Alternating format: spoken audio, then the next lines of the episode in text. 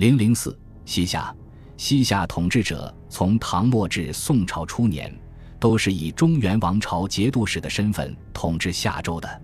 节度使下面分设州衙和藩落两套行政机构，州衙统治州县及其近郊，藩落时统治藩部。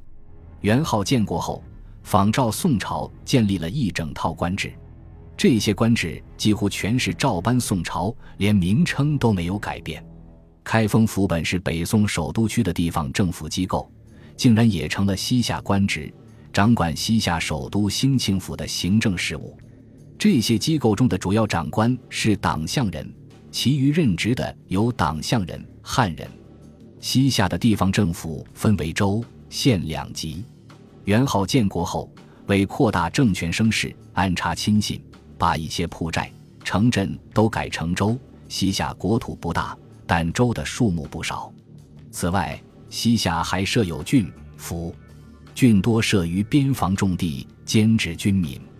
如宿州多番族居民设番河郡，甘州多回鹘人设镇一郡，甘州还设有宣化府，处理有关回鹘、吐蕃的民族事务，是一种民族宣抚机关。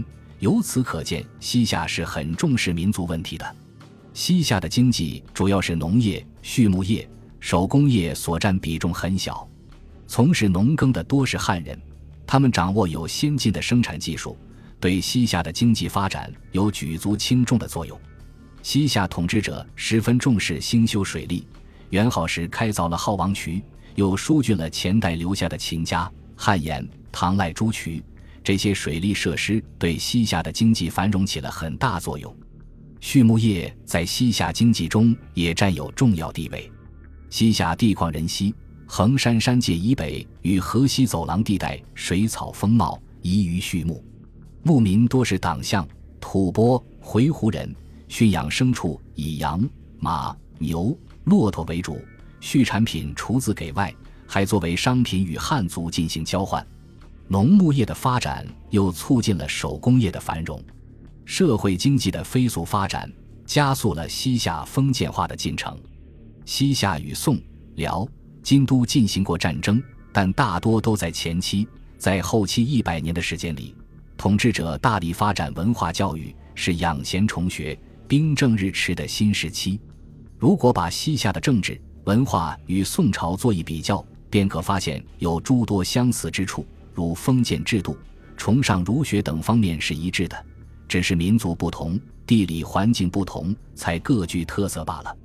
北宋人富比说：“西夏得中国土地，以中国人力，称中国为号，仿中国官署。”任中国贤才，读中国书籍，用中国车属，行中国法令，因而发展迅速。